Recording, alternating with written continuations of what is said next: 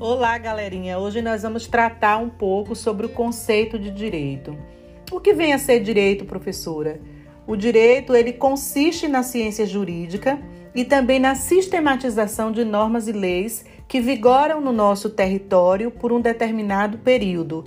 É, sendo assim, né, o direito dedica-se a estudar as regras e processos que surgem e se estabelecem como limite para regulamentar as relações sociais.